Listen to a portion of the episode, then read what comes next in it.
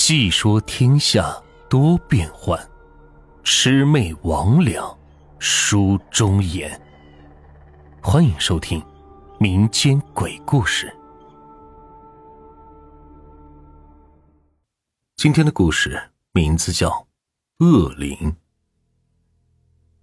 桃花村三三两两的来了几波荒民，这些从北边逃荒过来的人，个个衣衫褴褛，瘦骨嶙峋。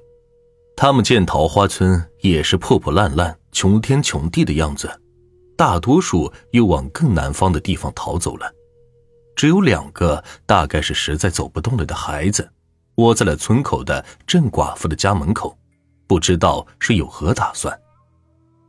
又是一个荒年，再这么旱下去，大家都得饿死了。老霍嘴里叼着一根旧的发亮的黄铜烟枪。坐在村口的大石磨上，咂巴咂巴的嘬着，他的眼睛漫无目的的乱瞄着，视线不经意间飘过缩在郑寡妇家大门边上的两个小荒民。这两个孩子奄奄的蜷缩着，小一点的那个窝在大的那个怀里，没有大人，两个娃娃相依为命的，实在是可怜。老霍看不下去了。他从怀里掏出来剩下的半个烙饼，走过去递给了两个小娃子。大一点的那个孩子眼睛发亮的，小心翼翼的接过来了。他感激的看了一眼老霍，低下头去喂小一点的那个吃。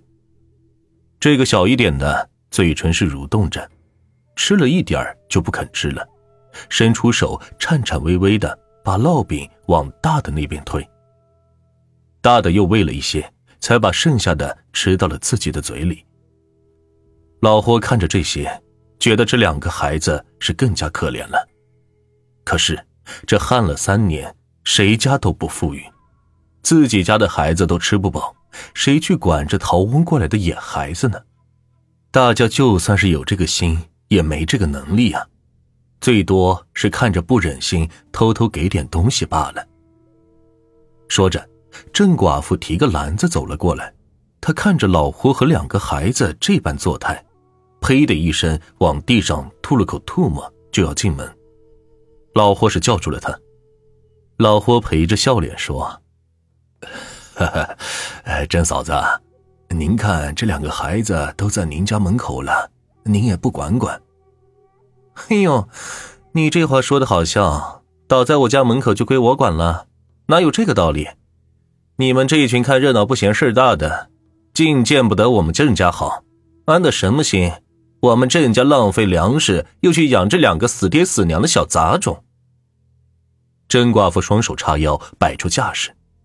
老霍脸上一红，怒道：“哼，你们郑家那么有钱，施舍一点给这两个可怜的娃娃，积积善德不行吗？你不能眼睁睁的看着别人饿死吧？”郑寡妇冷笑道：“哼，他们饿不饿死，关我们家什么事儿？我们郑家孤儿寡母的日子过得容易吗？你要是看不惯，你领回去自个儿家养去啊！”郑寡妇不想便宜那些嘴花花、不干实事的老娘们和老爷们。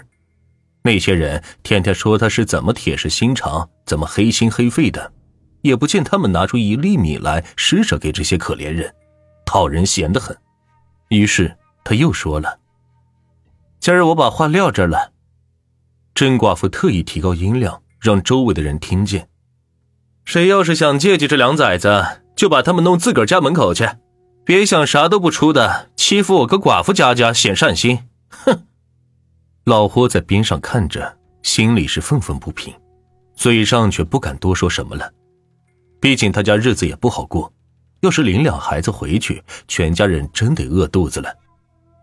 他瞪了郑寡妇几眼，烟也不抽了，提着烟枪慢慢悠悠的往家里走了。郑寡妇占了上风，有些得意，她对着老霍的背影轻蔑的扬起嘴角，转回身正要进门，眼角余光瞄到门边的两个逃荒的崽子，他又是呸了一下，说：“晦气。”郑寡妇进的门去，他也就没有看到门口两个孩子怨恨的目光。郑寡妇恶婆娘的名声在村里算是家喻户晓。她这么一闹，再没人敢给逃荒来的两个孩子送吃的了。没过几天，他们就不动了，竟是活活的饿死了。村子里的人都觉得不好，就说要把他们抬走，好好葬了。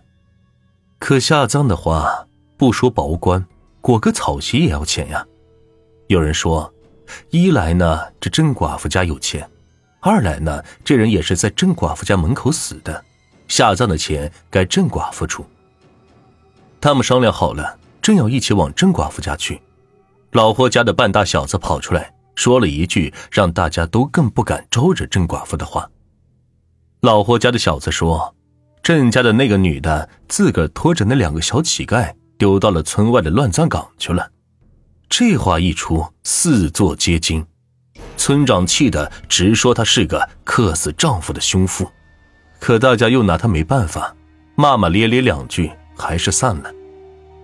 但郑寡妇可不管这么多，她素来是个心狠的人，丢了人回去还杀了只鸡，说是去去晦气。晚饭时分，郑寡妇把鸡肉端上桌子，转身又去端烙饼，香香浓浓的鸡汤味儿诱得人口水直流。郑寡妇的儿子受不了了，筷子都不用，伸手就要去拿鸡肉吃。郑寡妇端着烙饼转过来，就看到了这一幕，她几步走到桌边。对着他儿子后脑勺，啪的就是一巴掌，打完后把桌子上的筷子拿起来递过去，顺口骂了句：“哎，饿死鬼上身了啊你！饿死鬼上身了呀！”郑寡妇说完这句话，见儿子低着头不动，也不接筷子，以为是那一巴掌打痛了，闹脾气呢，就把筷子往他碗上一放，也不管他，坐下来拿了块烙饼就要吃。甄寡妇咬了一口烙饼后，往儿子那瞄了一眼，顿时啊的尖叫一声，吓得坐在凳子上不敢动了。只见原来白白壮壮的小子，身体以肉眼可见的速度干瘪萎缩下去，皮肤里的脂肪像是被蒸发了，只剩下凄惨的皮包骨头。郑寡妇坐在凳子上想跑，可是又担心自己的儿子，想上前去又觉得恐惧。一时没了动作。这时，变成皮包骨头的郑寡妇儿子动了，他口里流着口水，伸出手，迫不及待的就要去抓东西吃。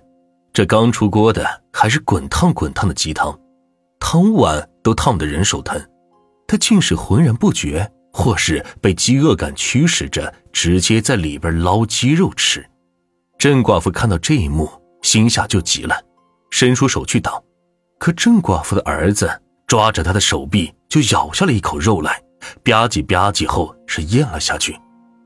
郑寡妇儿子又要咬第二口，郑寡妇是痛极了，奋力挣扎的从儿子枯瘦的爪子里抽出胳膊，身体却随着惯性带着椅子往后砸去。他狠狠的砸在地上，整个人是摔懵了，身上一阵一阵的疼，一时醒不过神来。过了一会儿。只听嘎吱嘎吱的啃鸡骨头的声音，唤醒了郑寡妇的神智。她看着津津有味嚼着鸡骨头，口腔内鲜血淋淋，却一点感觉都没有的儿子，哭着爬起来要出去叫人，可左脚一用力就是钻心的疼。他试了几次，都是一屁股摔回到了地上。他精神萎靡下来。恍惚间，看见逃荒的那两个饿死的崽子坐在凳子上，胡吃海塞的扫荡着桌子上的一切食物。郑寡妇心里惊恐万分，她定睛一看，凳子上坐着的儿子像极了饿死在门口被自己丢到乱葬岗喂野狗的逃荒崽子。他身痛心痛，又肝火上身，哭叫了声“儿子”后，是晕了过去。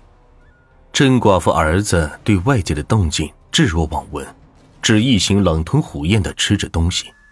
待桌子上的食物扫荡一空后，他呆滞木然的眼睛又盯上了昏在地上的郑寡妇，露出了垂涎的神色。他像是野狗一样扑向了郑寡妇。郑寡妇的儿子像是啃猪蹄一样啃食着郑寡妇的一身肥肉。郑寡妇从昏迷中痛醒，又从清醒中痛昏，又是从昏迷中痛醒，又是痛昏，如此反复数十次，昏过去后就再也没能醒过来。也不知道是痛死还是失血过多死的。郑寡妇儿子吃完了郑寡妇后，肠胃肚子都被撑爆了，倒在边上也死了。村子里的人十几天后才发现了这件事，老霍和一干胆子大的老爷们拿起了郑寡妇家的草席来裹娘俩腐烂的、爬满蛆虫的尸体，看着那凄惨诡异的样子，老霍忍不住念叨着：“这都是命呀，恶事做不得呀。”大家也是觉得瘆得慌，拿草席随便一裹就丢去乱葬岗了，连坟都没入。